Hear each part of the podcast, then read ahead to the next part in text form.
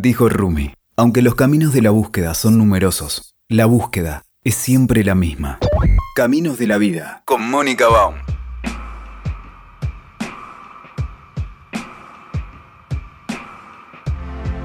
Hola, ¿cómo estás? Encarnación María Sánchez, ¿es así? es así.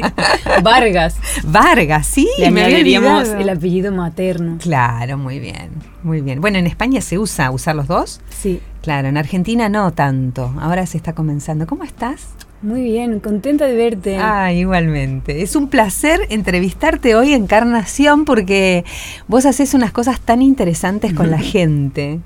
Y porque sos una persona que irradia tanta buena energía que ojalá que la podamos transmitir acá, porque ese, es como mi, mi objetivo de hoy, que más allá de lo que podamos hablar, puedas compartirnos esa energía tan especial que tenés porque es, increíble. A mí me impacta cada vez que te veo. Gracias. Muy linda. Bueno, ya antes de entrar al, tema, a mí siempre me gusta como chusmear un poquito en la vida de la gente.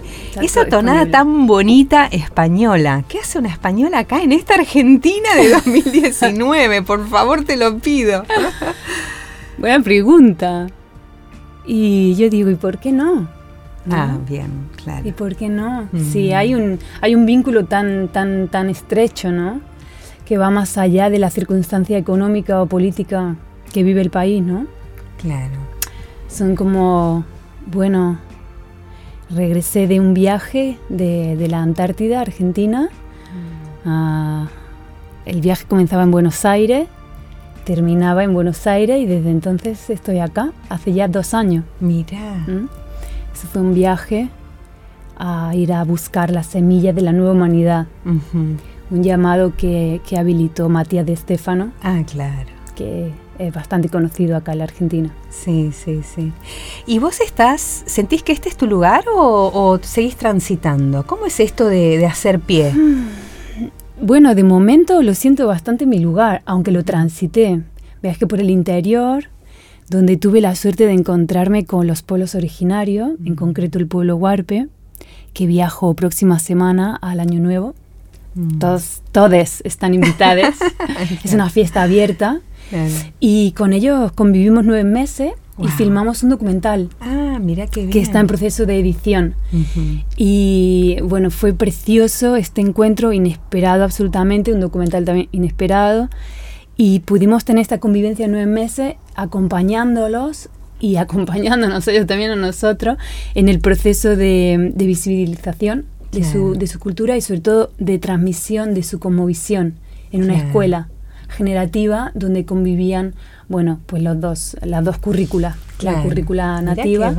sí, muy pionero el proyecto, la verdad. Ya lo veo. Y ahí nos quedamos filmando, acompañando, tuvimos la suerte de ir al territorio, varias ceremonias, una suerte. Qué bonito. Encarnación, vos además trabajás con eh, diversas terapias de sanación, porque vos trabajás ayudando a la, a ver, no sé si esto es trabajo, pero digo, de, también con algo eh, viviste, pagas las cuentas y todo eso. y sí. Ahora, ¿qué, a qué te dedicas cuando, eh, en, cuanto a ayudar a la gente a sanar? Mm, bueno, yo vengo del mundo del arte fundamentalmente. Yo me recibí, como se dice acá, ¿no? Claro. Me recibí, o me licencié. Me licencié como actriz y ahí empezó todo un camino de, búsqueda em, donde en Barcelona, en una escuela de teatro experimental, laboratorio, Em, eh, con, Jessica Walker, alta maestra, ahí se abre una puerta dentro de la diferencia entre lo que es hacer teatro y crear. Ah, mira. Y, y qué es recuperar también un poco el origen del teatro, que digamos está muy vinculado también a lo chamánico, a lo ceremonial, a la sanación, ¿no? A ese encuentro con los dioses, ¿no? Claro. Con el público, en el que, bueno, se puede producir esta cosa mágica de la catarsis, que es por identificación, donde, bueno, a raíz de todas las personas, bueno, o no todas, pero quizá algunas, ¿no? Vibrar con el protagonista, se produce también esa, esa sanación. Y bueno, en esta escuela se abrieron varios caminos de búsqueda, donde aprendíamos medicina china, flores de Bach, eh, numerología, em, ahí se abrieron también las constelaciones, todo este mundo en paralelo al arte que me estaba faltando dentro del ámbito institucional o gubernamental o de la escuela oficial donde estaba antes. Entonces, acá se abre este camino en el que ya no hay separación entre el arte y la sanación, sino que Mm. son una misma cosa. Entonces, mis talleres, lo que brindo, es siempre dedicado, destinado con la intención de ir a tocar esa beta, que es el ser creador, el ser creadora, donde, bueno, no hay mucho espacio para enfermarse o no hay mucho espacio para, para estar mal cuando uno está creando, ¿no? Cuando se siente que está bien con uno mismo. Y esto se puede manifestar de muchas maneras, no solo en el ámbito artístico o plástico, como la pintura, la escultura, la música, el canto, la danza, pues es también escribir en el periódico, en la cocina, Claro. en la crianza, Sí. en el colegio, o sea, como, como bueno, es como, como ir ahí, ¿no? A donde está lo Sí. genuino de Tal cada cual. una. Vos trabajás en particular un, un tema que a mí me gustaría que, que profundicemos hoy, que es eh, eh, una- un taller de sanación del útero. Y, y me pareció curioso porque, digamos, todo el tema de la mujer, sus heridas y, Mm. y su búsqueda y su sanación y sus derechos, sus reivindicaciones, están Mm. siendo como una bandera en diferentes áreas en la Argentina, en la sociedad argentina, desde la política, la educación, la familia, el interior de la familia, las relaciones de pareja, em, digamos, la- lo femenino incluso en los otros géneros, digamos, Sí. que no necesariamente es la mujer. Eh, y me gustaría que trabajemos esto hoy, que hablemos de esto, porque mm, yo veo en cada una de estas expresiones una raíz eh, que yo le digo que es el útero femenino. Mm, ¿Podemos ir ahí? ¿Cómo, cómo lo abordás vos? Bueno, esta es una hermosa pregunta que es parte de lo que me convoca en esta estadía Ujú. prolongada en la Argentina. Que bueno, no por nada también Buenos Aires es este útero Ujú. encargado Ah, sí. de gestar la nueva humanidad. ¿no? Eh, como geográficamente, y si miramos la Tierra como un Cierto. cuerpo. Claro. ¿sí? Entonces, toda la Argentina sería esta gran mujer, Ujú. junto con Chile, Bolivia Perú, y la- cada una de las provincias está en relación a un órgano. Y Buenos Aires en concreto es el útero. No lo había advertido. Mirá qué Mm. bien, claro. Sí. Sí. Entonces, parte de esto, bueno, esto también viene de, esta información viene de esta fuente también, de, Matías. Y, y bueno, en base a esto, algo me, me convoca acá también, ¿no? Eh, a, a quedarme a, a seguir trabajando en este útero, que es el útero de cada una, Claro. En claro, realidad. Claro. ¿no? Entonces, a través de cada una es que podemos reparar Mm. ese útero gigantesco, ¿no? Seguro. O esa matriz. ¿Qué pasa en el útero de, de la mujer o de, la, de, de lo femenino? Para mí no, no, no podemos hablar de útero y no hablar de madre, ancestra, exacto. linaje. Y en todo eso es donde puede, puede ser que encontramos esta herida o capítulos traumáticos ¿no? que marcan eh, la vida de la mujer en concreto. Porque, como tú bien dices, para mí lo femenino va más allá del género. Claro. Lo femenino es otra cosa Sí. que también me convoca y que también la trabajamos en los talleres y que la siento como, como esa, esa voz interior ¿no? que, que Ujú. todos tenemos, que todos tenemos Ujú. y que está tanto en el hombre como en la mujer, pero es cierto que se precisa de un estado para que esa voz pueda emerger, ¿no? esa voz pueda aflorar. ¿m? Claro.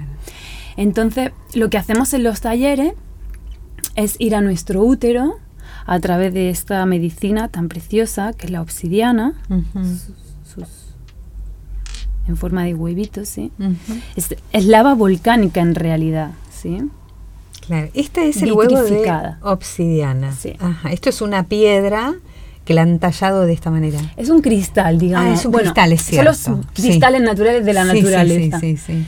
Porque en realidad es lava, no es, ni- no es roca, Ah, Es lava. Mira, cierto. lava vitrificada.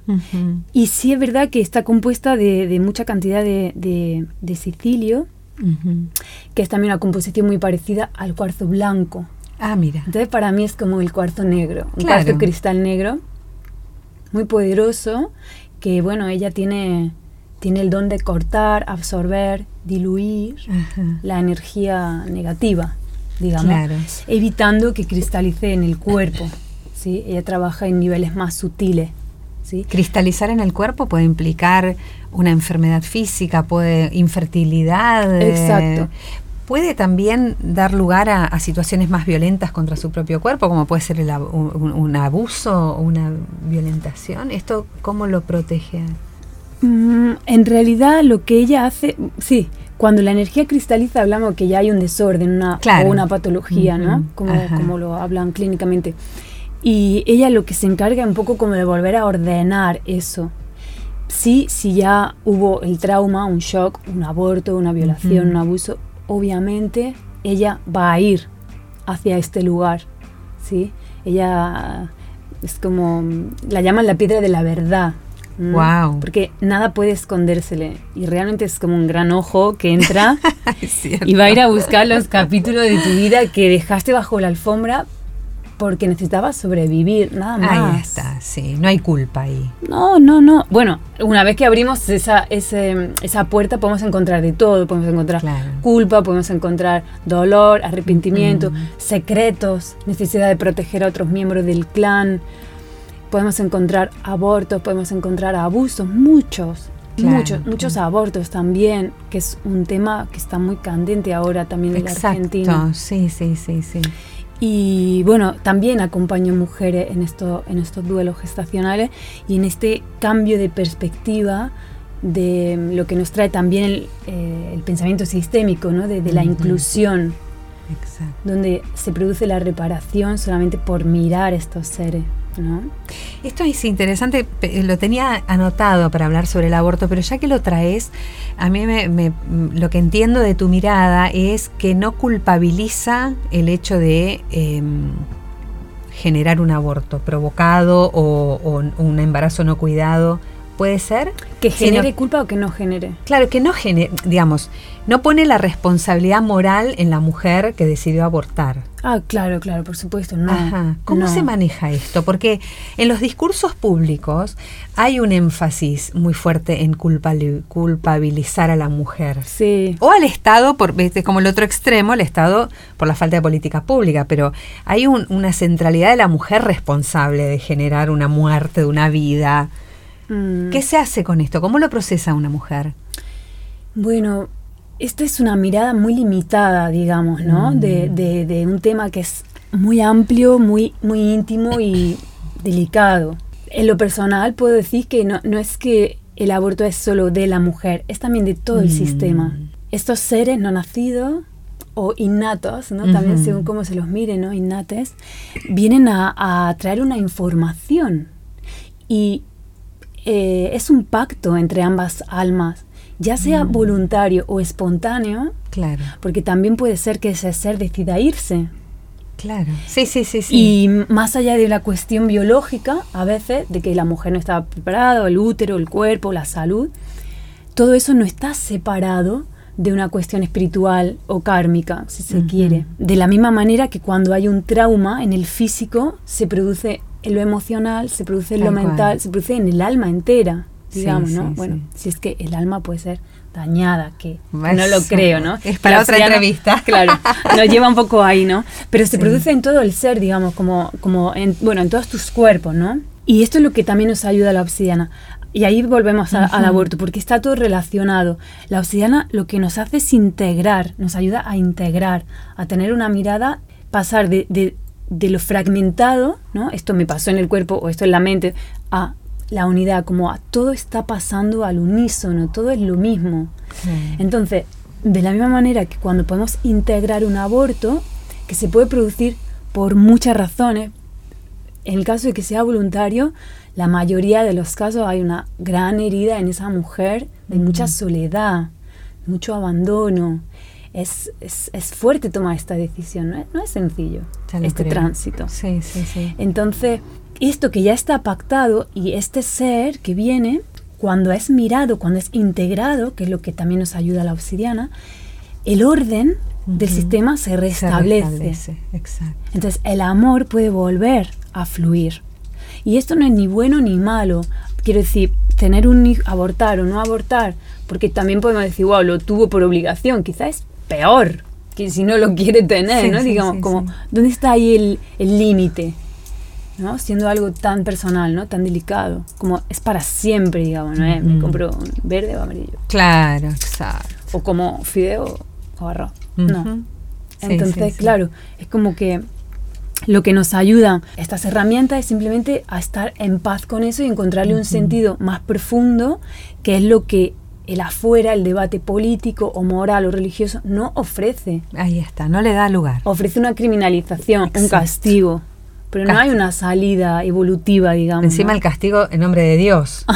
no, tremendo. Tremendo, no es solo el castigo, digamos, la criminalización por ahí te lleva al castigo de, la sociedad, pero en el ámbito religioso es Dios mismo quien castiga y lo cual es un peso tremendo para esta mujer y para su entorno. Yo he conocido personas que digamos, han, han acompañado a personas, a mujeres que han abortado y, ellas también cargan con una culpa muy grande. Y es mm. tremendo porque es, es eh, ir, digamos, para adelante. Ahora, ¿qué hacemos con todo mm. esto? ¿no? Es que ha sido un tema tan tabú. Tal cual. Cuando, por ejemplo, en otras como visiones ni siquiera se le llamaría aborto o crimen o simplemente una ofrenda, ¿no? A la mm. tierra o una ofrenda.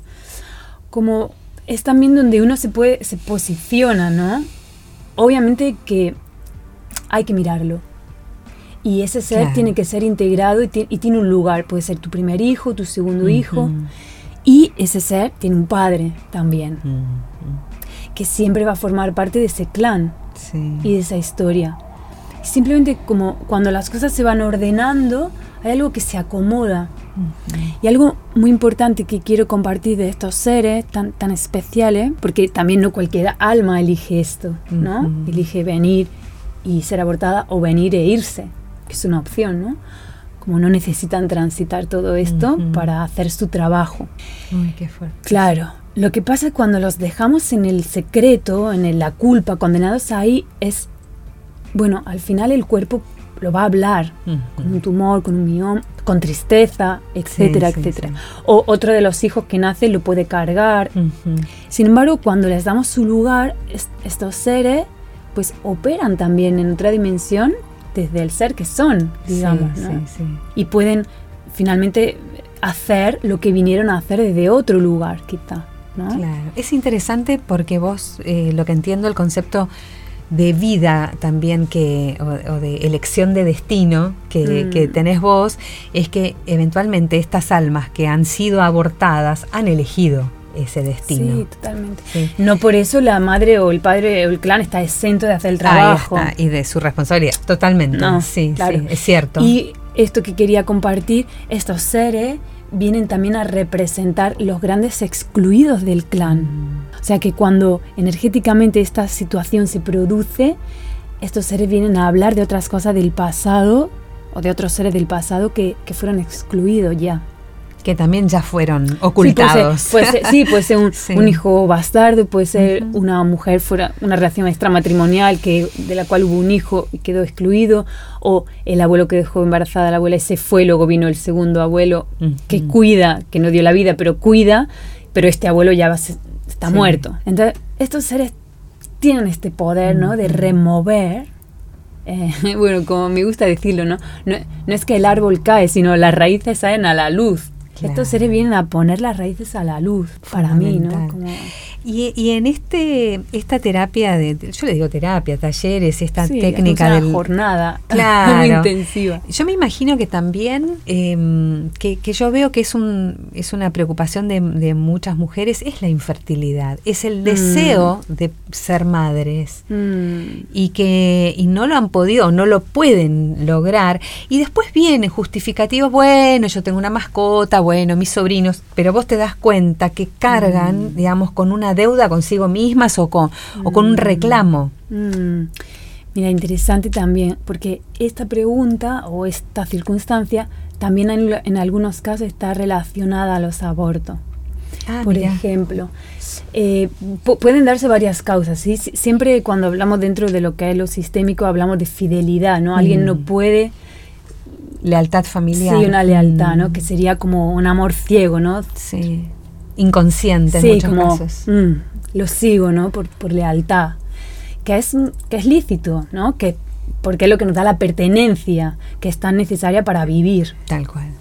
Entonces, bueno, a veces la infertilidad puede ser que alguno de los ancestros o los mujer probablemente pudo morir en un parto. Mm. Entonces en el inconsciente queda grabado embarazo igual a muerte, ¿no? Sí. Dar la vida es igual a, a mi muerte. Ah, o también, esto puede darse por ambas partes, puede ser la mujer que no puede quedar embarazada o el hombre que, que un ancestro vivió esta situación de criar un hijo so- viudo, digamos. Claro. Entonces lo mismo, ¿no? Tener un hijo es quedarse solo o estar solo. Esa puede ser una, una posibilidad. Otra posibilidad también es, eh, bueno, que, mm, que alguna de las ancestras también haya ayudado a asistir a abortos Mm. y como compensación esa- ese miembro del clan pues no tiene, no tiene hijo o no puede, entre comillas. Eh, porque eh, no es que, o sea, en realidad es que todo se puede, digamos, ¿no? Simplemente hay que ver, hay que aceptar también que esa es otra, ¿no? Aceptar que El quizá es el destino, que en este momento quizás no estamos pudiendo. Lo que pasa que, que la aceptación yo siempre lo confronto con esta bendita palabra que es la resignación, porque Mm. cuando uno acepta e integra no vive más triste, me parece, ¿no? Total. El tema es que cuando, digamos, si se da este, es- algunas de estas causas por las cuales una mujer o, o una pareja no puede procrear, eh, puede resolverlo también. Digo, cuando asumís esto, digo, tantos casos, ¿no? De, de mujeres Sí. que no, que no podían, que no podían, ¿no? y de repente viene el niño. O sea, no necesariamente esto es como el concepto viejo del karma, ¿viste? Mm, oh, no, sí. esto es mi karma, yo de esta no salgo, bueno, es mi destino. No, y no, no. se puede revertir. Por supuesto, hay- hay una frase que me gusta mucho, que la aprendí en el teatro, que decía, eh, dentro de una obra, que decía, eh, el destino, que solo trabaja, que solo trabaja, ¿no? ¿Por qué, Ah, por qué lo vamos a dejar al destino que trabaje Ah, no, solo? claro. ¿no? Sí, sí, sí. ¿O por qué, por qué lo limitamos, no? Porque finalmente el destino somos nosotras, nosotros. ¿no? Sí, sí. Entonces, ayudarle a ese destino. Oye, yo quiero este destino para Ahí mí, está. ¿no? En- pero sí ahora aceptar que ahora mismo no estoy pudiendo, pero ahora, no es para siempre. Tal cual. Es ahora esta circunstancia de no, no estamos pudiendo, pudiendo dar la vida, es interesante porque nos va a llevar a ver por qué no estamos pudiendo dar la vida. Y sanar. Exacto. Y a veces también la mujer no está en el lugar que le corresponde y está Mm. acarreando o siendo mamá energética de otros abortos del clan, por lo tanto no está disponible. o Estas está cosas siendo de pueden- mamá. Estas cosas eh, son las que las mujeres que van a tus talleres pueden confrontar y eventualmente sanar. Por supuesto, por Claro. supuesto. De hecho, es muy la- esperanzador, porque son todos escenarios Sí, pesados, ¿no? Como Sí. destinos. porque, eh, pero es porque nuestra proyección lo ve así, ¿no? En la mente, en su deseo de también de lo inmediato, de que sea ya, eh, también a veces nos, nos limitamos, ¿no? Sí. la impaciencia. Pero la jornada es bastante larga, bueno, son como ocho horas, y vamos trabajando de manera, vamos trabajando en fractal, lo mismo que es luego el proceso en sí. Trabajamos el cuerpo, nuestro cuerpo, donde va a ir la, la semilla, ¿no? Porque esta es la piedra, pero es una semilla que sembramos. Mm, Por bien. eso, por eso Claro. eh, en forma de huevo. Claro, que te lo claro. preguntaba antes. Eh, está tallada en forma de Ujú. huevo porque así es como es una aliada, digamos, ¿no? Del Claro. femenino. Y porque el huevo en sí es también un símbolo cósmico que todo inconsciente reconoce. Tal En un huevo está la posibilidad de cualquier cosa. Sí. Entonces la obsidiana y el huevo también tiene esta particularidad, es la energía masculina y femenina, no está definido, está. tiene los dos. Sí, sí, sí. y al mismo tiempo tiene la fuerza de una semilla del renacer.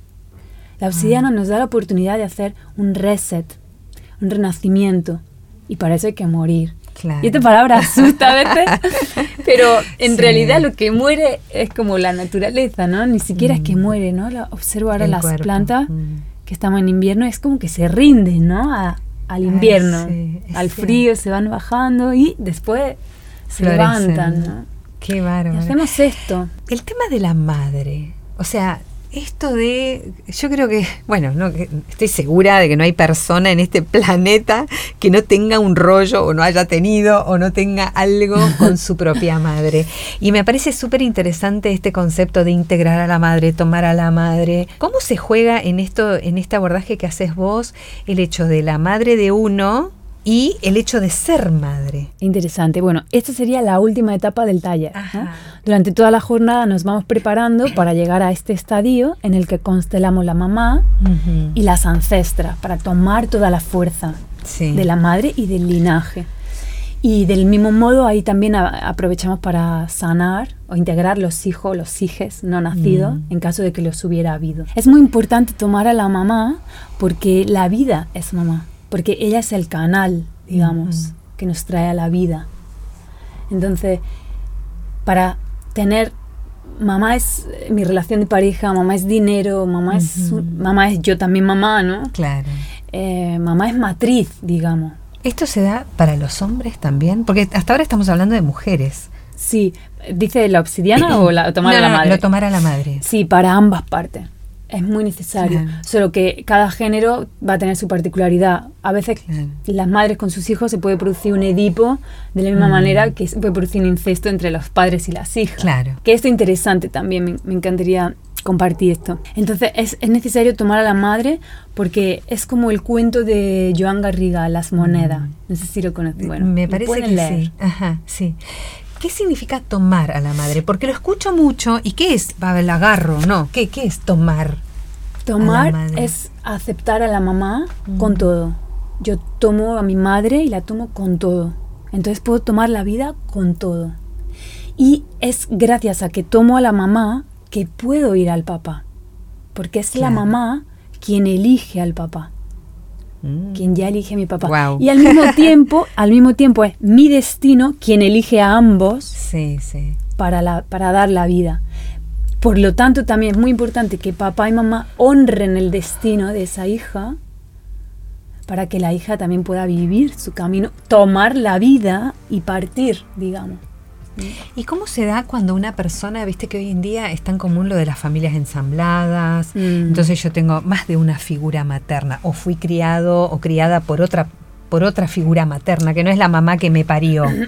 Ahí tengo dos mamás, ¿cómo es Totalmente. Bueno, es muy importante la mamá porque es importante honrarla. Simplemente sentimos quién nos dio la, la biológica. Sí, la biológica y la, y la que cuidó. Entonces, lo tengo esto en mi familia. Ah, mi mamá fue criada por, le dio la vida a su mamá, pero fue criada por la hermana de su mamá. Mm. Entonces, en este caso, eh, la persona tiene mucha suerte, porque tiene dos mamás. Ah, Entonces, honramos y reconocemos a las dos mamás. Honramos primero a la que dio la vida y segundo a la que cuidó de esa Qué vida. loco, porque es más, el sentido común te dice que es más bien un destino trágico, o sea, no ser criado por tu mamá. Nos encanta el drama. Por eso yo estudié arte dramático.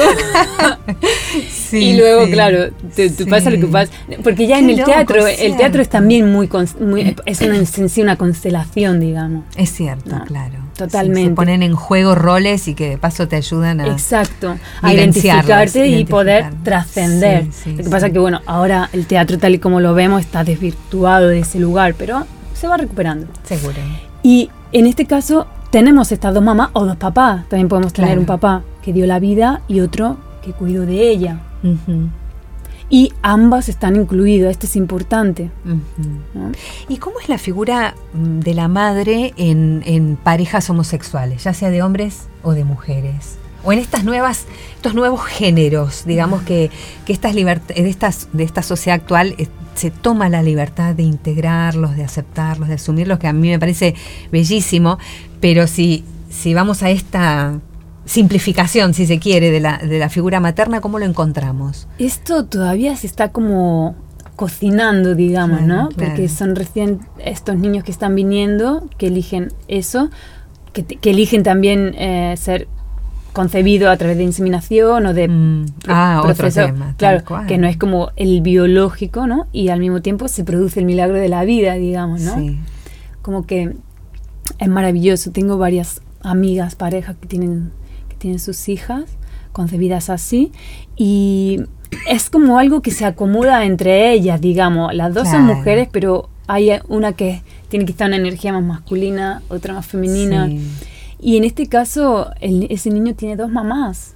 Claro. Y es importante que eh, ella le transmitan que hay un padre que, que dio posibilidad a esta fertilización, digamos. Tal cual, tal cual. Y que ese padre está ahí o no está o no tiene o es anónimo, pero hay un padre.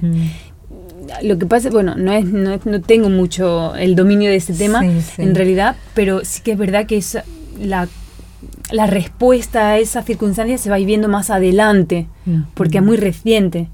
Claro, Está- claro, ya lo son- creo. son nenes todavía, Son es- niños, sí, sí. eh, son Incluso las, parejas que han decidido asumir esos roles también son experiencias nuevas, como parejas, como Mm. parejas de padres y madres. Te Sí. quiero llevar, seguir con el tema de la madre, pero a ver, es como una, una pregunta muy sencilla. ¿Cómo podemos las mujeres ser mejores madres? ¿Existe esa posibilidad? Me encanta. Mira, me encanta porque sí, sí. Voy a volver un poco atrás, al origen de nuestro encuentro. También, no podemos hablar de útero y no Sí. hablar de matriz. Exacto. ¿sí? Y matriz es madre. Y madre es también padre. Y padre es también patrón. ¿no? Nuestros patrones. Mm. Que es como tú dices, ¿Cuántos ¿cómo puedo ser conceptos hay? mejor madre, ¿no? Sí, sí. en mis patrones. Y también la pregunta sería, ¿qué te hace pensar que ya no lo eres? ¿Qué te hace pensar que no lo estás haciendo? Uf, ¿Qué juicio, en- no? Que, Ah. que- en porque esta sociedad, en bueno, las mujeres, porque también pasa esto, que de generación a generación uno siempre pretende ser mejor que la generación anterior, entonces las madres de ahora pretendemos ser mejores madres que nuestras madres, y estoy absolutamente segura y estoy feliz de verlo así y de sentirlo así, es que seguramente mi mamá intentó ser mejor madre que su propia madre. Entonces, van, va- hay ciclos así como, pero hay un juicio muy fuerte contra la mujer como madre, o la, o la mujer a sí misma se juzga mucho. en esto que me trae, aquí es una particularidad. Quiere decir, que también una quiera hacerlo mejor que la madre, ahí también a Hay veces un juicio de valor. Sí, y hay una injusto. subestimación también a la mamá. No la estamos Exacto. honrando plenamente, digamos. Porque si la tomamos, Mm. nos- no lucharíamos contra ese patrón o ese hábito que sentimos como ella. O, mm, ¿qué pasa? Te da bronca que lo haces como ella y sentir que no Sí. lo puedes hacer mejor y que eso cual. es lo mejor que puedes Sí, hacer, sí, ¿no? y ahí viene el juicio. Entonces ahí tenemos que mirar siempre a mamá inclinarle la cabeza siempre, bueno, ponernos de rodillas sería el asunto. De rodilla, bueno, tú ya sabes qué hiciste, ¿no? Esta tarea. Pero bien así como una semillita, como los, los musulmanes cuando oran, esta postura del bebé del yoga. Y ahí frente a ella, ¿no? Como, mamá, gracias por todo. Sí. Gracias por todo. Yo respeto tu historia y la dejo. Mm. La dejo Claro, con vos. claro. Y gracias por el padre que elegiste para mí. Eso es muy fuerte. Esto, esto es todo, digamos. Logra, porque es fácil decirlo, el tema es transitarlo con el cuerpo y con Y los luego, sentimientos y con la convicción. Aceptar esa matriz que te Mm. dio tu mamá en la que vienen esos patrones. Es decir, Mm. y aquí también ya nos separamos un poco de la responsabilidad. Como seres, tú elegiste esa mamá. Y elegiste Claro. ese clan. Y elegimos siempre la familia por los talentos y las habilidades que tienen, no por los defectos. O sea, los elegimos por las virtudes, por el potencial que hay. Porque esas virtudes son precisamente el antídoto para todo esto que nos pasa. Entonces, ¿qué está pasando ahí en esa mujer que se enjuicia, que probablemente enjuició a su mamá? O Claro. no pudo terminar de aceptar la manera en la que la mamá le dio el amor o le dio la vida. Tal ¿m? cual. Hay una frase muy hermosa que me gusta mucho, que la trabajamos en los talleres o en las sesiones individuales, que es cuando sentimos que nos faltó mamá, ¿no? Porque a veces ese enfado es un reclamo Ahí está. de mamá, tiramos de la manga, ¿no? ¿Por qué no me diste? ¿Por qué no fuiste? ¿Por qué no estuviste? Sí. Bueno, es delicado también. Tendríamos que ver la historia de esa mamá. No, yo, yo es que tengo el máster de madre, digo, porque mi historia con mamá fue, fue compleja. Ella vino de, quedó huérfana muy pronto, a los cuatro años. Entonces, como mirar eso con mucho respeto por eso, pero no cargarlo conmigo, sino esa Claro. su historia. Tal cual. Y ahora yo tengo la mía. La mía es que yo soy hija de esa historia también. Y desde qué parte eso es mío. O qué parte es la mía en realidad, ¿no? Entonces desde ahí también mirar a mamá y poder decirle, me hiciste mucha falta. Me Claro, reconocer mucha estos falta". sentimientos, Exacto. sí. Que en realidad ese enojo es que, bueno, mamá, me hiciste falta. Es la niña y el niño que sigue viviendo dentro Y nuestro. que están heridos, ¿no? Y que Sí. precisan de nuestra mirada ya. Ya no tanto papá o mamá, sino papá y mamá llegaron hasta acá y ¿qué hago yo ahora con esto? Entonces siempre, para mí como referente es el clan que está siempre Mm. detrás, ¿no? Entonces siempre, siempre ir atrás. Mamá, me hiciste falta. Me hiciste mucha falta en el contacto, en el cariño, en la ternura, en la mirada, en la presencia. Pero me diste todo lo necesario para vivir, que es la vida. Tal cual. Entonces, algo queda en paz, algo se va alivianando. Mm. Y con esa vida que me diste, voy a ver qué hago yo ahora. Sí, sí. Y sí. ahí es donde entramos en esa aceptación y amor con nosotras mismas de también reconocer, wow, no lo puedo hacer mejor. O no lo estoy sabiendo hacer mejor ahora.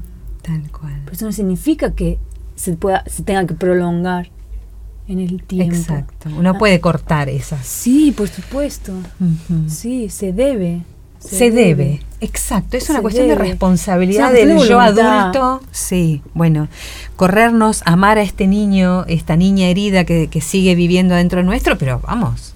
Sí, mirarlo, mirarlo y decirle, te veo, Sí, te veo. exacto. Te veo, veo tu dolor, veo tu herida, veo tu demanda. ¿Qué puedo hacer por ti? Sí. Bueno, por vos, ahora. Claro, este muy ¿Qué bien. por vos? Encarnación, hay un tema también que, bueno, el tema de la salud, ¿no? Que la enfermedad, eh, que es muy fuerte en, digamos, el cáncer de, de seno y el cáncer de útero, o sea, lo que tiene que ver con lo propio femenino. Mm. Es, es muy frecuente. ¿Hay algún, algún mensaje en especial a diferencia de otros problemas de salud? Es que todo está vinculado con todo, ¿no? Y esto es algo que me trae mucho la obsidiana, vuelvo a ella. Bueno, a través de la obsidiana podemos trabajar esto, los miomas, ah, los tumores, los bultos en el pecho, ah, las irregularidades en el ciclo, ah, endometriosis, todo esto que está, candidiasis, Mm, todas las infecciones recurrentes ¿no? que están Ujú. en, nuestros, en nuestro aparato.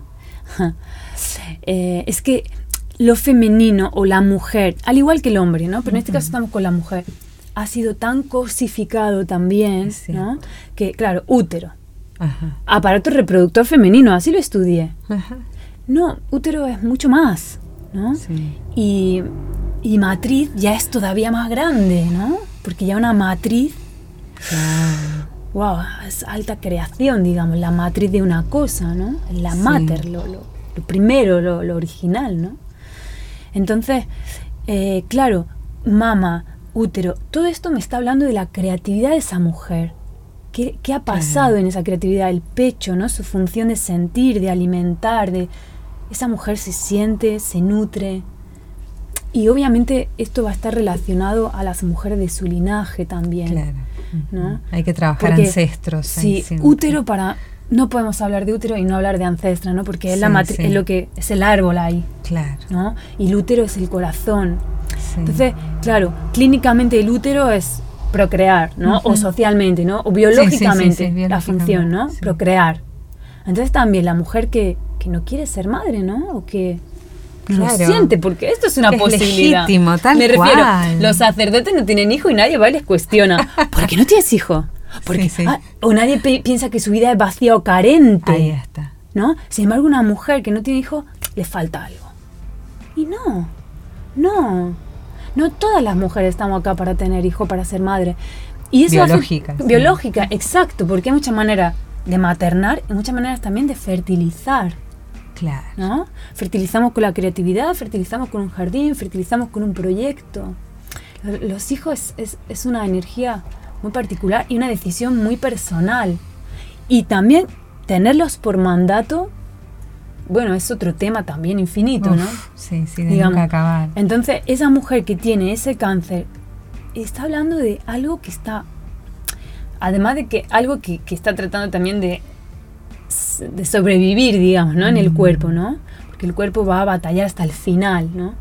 eh, todas esas células muertas, todo ese desorden.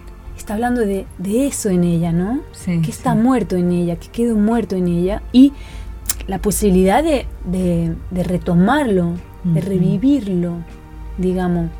La primera edición de, de los talleres era retomar el timón de nuestro poder creador, que es nuestro útero, y esta segunda es anclar la voluntad.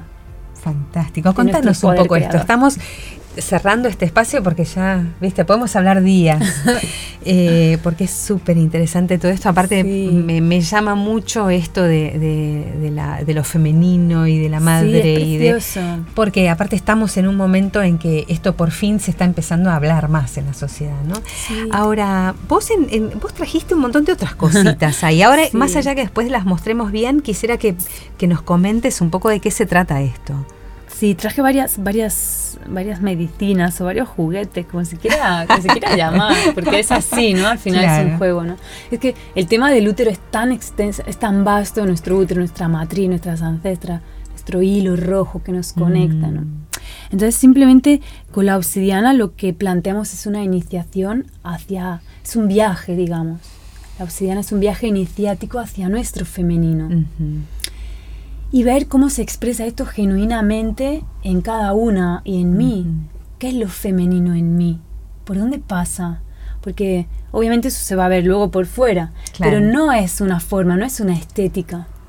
No es un, de- un determinado cuerpo, sino todo lo contrario, volver a los valores del femenino. Y no puedo no hablar de la luna con Ah, esto. mira. Vivimos en una cultura solar, Sí, sí. pero sí, de sí. un uso del sol también demasiado uf, abusivo, aguerrido, diría, en un Mm. ritmo, en un tiempo que es ¡ah! desencarnado. Claro, ¿no? claro. Entonces no- nos olvidamos de la luna, que es la madre, Ah, mira. ¿se entiende? Sí, sí. La diosa. Entonces toda esta cultura patriarcal, llamémosle así, como se quiera. Yo, yo no es que digo, pasemos al matriarcado, vamos a estar Claro, mejor. No, es un camino en unidad, nos toca Sí, este sí, encuentro de ambas fuerzas y ver qué pasa ahí. Ujú, ujú. ver qué es ese tercero, ¿no? Que sucede. Entonces, bueno, no podemos no hablar de, de- de la luna con este proceso. Y nuestro útero, que está totalmente relacionado con el agua, con las emociones, porque es lo que va a hacer la obsidiana. Ajá. Ayudarnos a ordenar y limpiar esas emociones, que son las que provocan tumor, que te- mm, o infertilidad, o, o todos los bloqueos que podemos entender. Entonces es un poco como volver a ese orden de la luna es mamá, el sol es papá. Si- si- o sea, me refiero, si el sol es padre, La luna. es la luna tiene que ser la madre. No puede ser la tierra la madre. Claro. Sería un incesto cósmico. la Tierra es una hermana, es hija. sí, sí, como el resto de los planetas serían Claro, hermanos, ¿no? claro. Entonces, si yo miro así a mi papá cuando soy pequeña, miro también así a mi mamá. Sí, sí. Y estos son los dos astros que están en el cielo, ¿no? Digamos. sí. Entonces, recuperar un poco este culto también de eso, de ese femenino que es este misterio, este intuitivo, este- la experiencia de las cosas, no la sapiencia Ujú, sino mi sapiencia viene en base a la experiencia que tuve o que tengo que, o que estoy teniendo.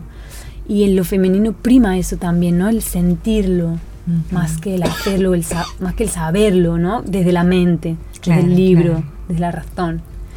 Entonces es como todo está relacionado. Sí, sí. Y lo femenino realmente siento que se está por descubrir, ¿no? Que se está Mm. develando en este instante. Sí, ¿no? sí, sí. Muy ¿Qué bien. es esto? Mirarse los ojos. sí, sí, estar. sí. Yo veo que tenés otros, Sí, otros mira, huevitos ahí. Tenemos para compartir. Un ¿Un minuto. minuto? Bueno, el, el tratamiento con los huevos Mm. vaginales es amplio, ¿sí? Eh, se puede, yo en mis talleres recomiendo comenzar siempre con obsidiana. Ajá. Pues obsidiana hay de varias calidades, hay de Ajá. varios tonos y cada una es- tiene una particularidad o una cualidad de acompañar un estadio en este camino de abrazar o integrar la sombra, ¿sí? Mm. Y eh, esta sombra, o lo- su principal labor es conectar con nuestro yo desconocido. Y muchas veces nuestro yo desconocido es ese, esa niña genuina, original, auténtica, abierta, despierta, que fue reprimida o censurada y todas esas partes quedaron ahí, Claro, Entonces, al no poder expresarse, eso crea una sombra digamos, lo así. Sí, sí, sí, Entonces es volver como a recuperarte a ti, ¿sí? Entonces para ello está obsidiana, obsidiana dorada, plateada, marrón. Ah, que, son estas que has mostrado Que es como las más fuertes para empezar este trabajo de derrumbar los cimientos. Claro, claro, wow. Después podemos pasar a un cuarzo rosado, mm, que, bueno, esto sería como trabajar en el sótano, lo profundo. Y aquí subimos cuarto piso al corazoncito. Abrimos las ventanas de los balcones, que entre la luz. esa tonada me encanta, los balcones. los balcones, que entre la luz, la luz del sol. Andaluza. Y el rosadito ya nos pone una mirada muy amorosa, incondicional hacia nosotras mismas. Es decir, mm. pese a todo lo que vi o viví, lo amo, puedo amarlo. Es como un mimo el cuarzo rosado, que lo permite la obsidiana, que es como un machete mm. que abre el camino para esta energía. Y después, bueno, claro, cuarzo rosa divino, es, ya, bueno, como una percepción muy preciosa de los colores, de la luz. ya empezamos en un estadio más delicado, ¿no? Me gustaría la pared rosita, empezamos como, ¿cómo decoraría la casita? Y este jade verde, que es muy precioso también, sería más para la última fase del proceso, que dura, eh, una primera fase serían 13 lunas con sus correspondientes descansos. Y este jade que ya nos sirve para bajar al cuerpo físico, ya que la obsidiana mm. trabaja más en el astral. Entonces el jade nos regresa un poco al físico, a tonificar toda la musculatura, eh, riñón, vejiga, suelo pélvico, también la obsidiana. Pero el jade ya está como más para este descenso. Y luego podemos continuar con un cuarzo amatista, muy precioso, que no lo tengo acá, no tengo todavía, o un cuarzo también cristal, en el último, blanco entero, que sería para una reprogramación completa de todo tu, ser. Qué fantástico. O sea, eso lo, lo, haces en un taller de un día y después seguimos trabajando en casa. Sí, eh, se van con un montón de herramientas y materiales para que sigan trabajando. ¿Dónde te pueden encontrar los que estén interesados en contactarte? Bien por, por, por, Instagram, que es creo la única red que puedo como sostener, porque soy muy mala con el Facebook y todo lo demás. O por teléfono también, mucho por el WhatsApp. ¿Cómo es tu dirección de Instagram? Uh, mi Instagram es Encarna Sánchez Vargas. Ahí encarna, Encarna Sánchez Vargas. De hecho, ahí he compartido algún video de alguno de los talleres y algunas informaciones también sobre estos temas que, que, hemos tratado. Fantástico. Y, y, bueno, ¿quieres que diga mi teléfono? Sí, por supuesto, sí, claro.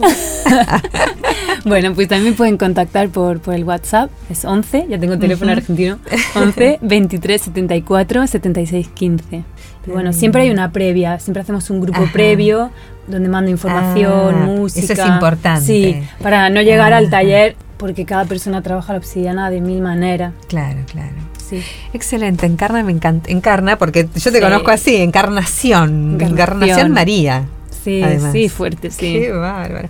Bien, gracias por este encuentro. Gracias a ti por esta oportunidad me de trabajar el femenino. No hablamos de otros temas que también están relacionados, como el sangrado, ¿no? que también es un tema. Ya tenemos agenda para la próxima, para el próximo encuentro. ¿Te parece? Sí, por supuesto. Excelente, muchas gracias. De gracias a ti. Escuchaste Caminos de la Vida con Mónica Baum. WeToker. Sumamos las partes.